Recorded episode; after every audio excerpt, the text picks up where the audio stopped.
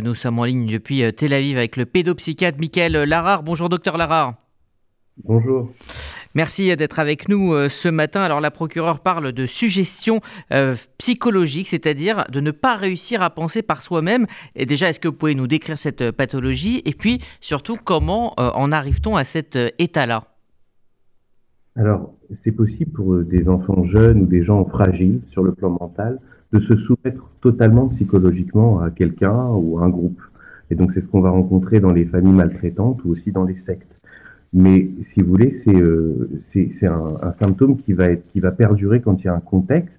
Mais quand on lève le contexte, heureusement, la capacité à penser avec des soins, etc., revient.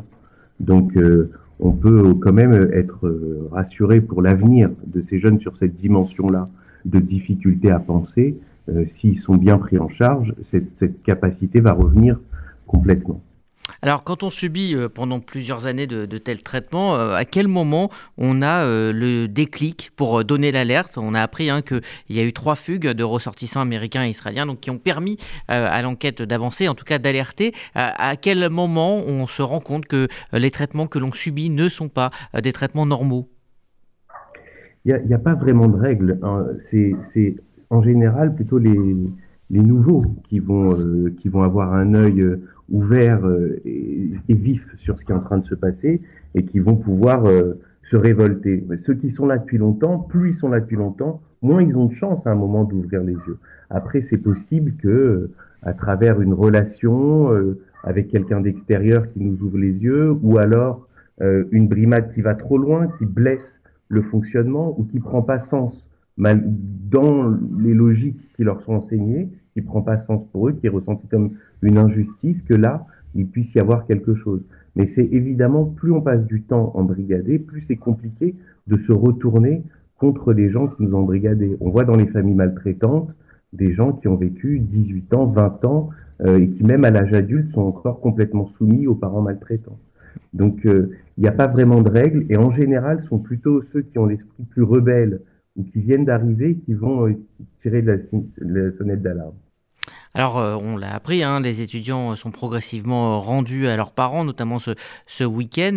Euh, comment euh, se reconstruire après des années à, subir une, de tels traitements et, cette sorte de normalité? Comment revenir à la vie normale? Eux qui ont été coupés de tout pendant certaines, pour certaines personnes plusieurs années, sans, sans, téléphone, sans avoir même le droit de sortir.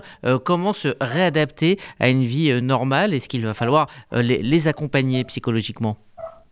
Alors, oui, il faudrait, dans une, théorie normale, où ils reviennent à des familles normales, euh, dans une vie ouverte à la société. Alors, effectivement, il faudrait qu'ils soient accompagnés sur le plan psychologique. Euh, ils vont avoir, en général, des troubles anxieux, des difficultés à sortir, comme des agoraphobies, et puis peut-être des syndromes de stress post-traumatique.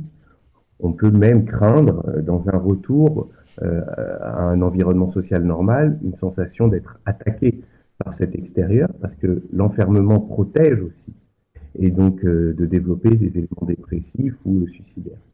Maintenant, il y a quand même quelque chose qu'il faut dire, c'est que la plupart de ces enfants vont retourner dans des familles ultra-orthodoxes. Comment une famille peut confier un enfant et ne pas avoir de ses nouvelles de façon régulière pendant plusieurs années? Il y a quelque chose aussi qu'il faut interroger dans les familles ces jeunes gens. Euh, je crois que l'établissement existe et a du succès parce que euh, y a des familles qui voient quelque chose de, puissant. Et je crois que le, danger pour ces enfants, il a résidé là-bas, évidemment, mais je ne crois pas qu'il s'arrête en sortant de là-bas, malheureusement pour eux.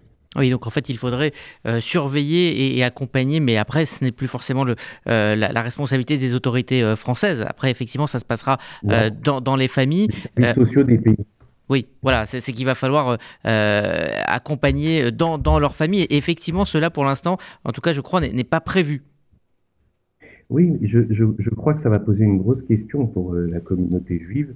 C'est au-delà des maltraitances physiques, qui ne sont pas particulièrement faits d'ultra-orthodoxes, qui sont faits de gens pervers, qui, qui, vont jouir de leur puissance à un moment donné de façon malsaine. il y a par contre la notion d'embrigadement, euh, c'est une notion qu'on peut discuter dans le monde ultra-orthodoxe. Et les, enfants qui se retrouvent là viennent souvent la plupart de familles qui sont dans des fonctionnements euh, assez euh, autarciques, c'est entre eux, et qui peuvent être à la frontière de dimensions sectaires.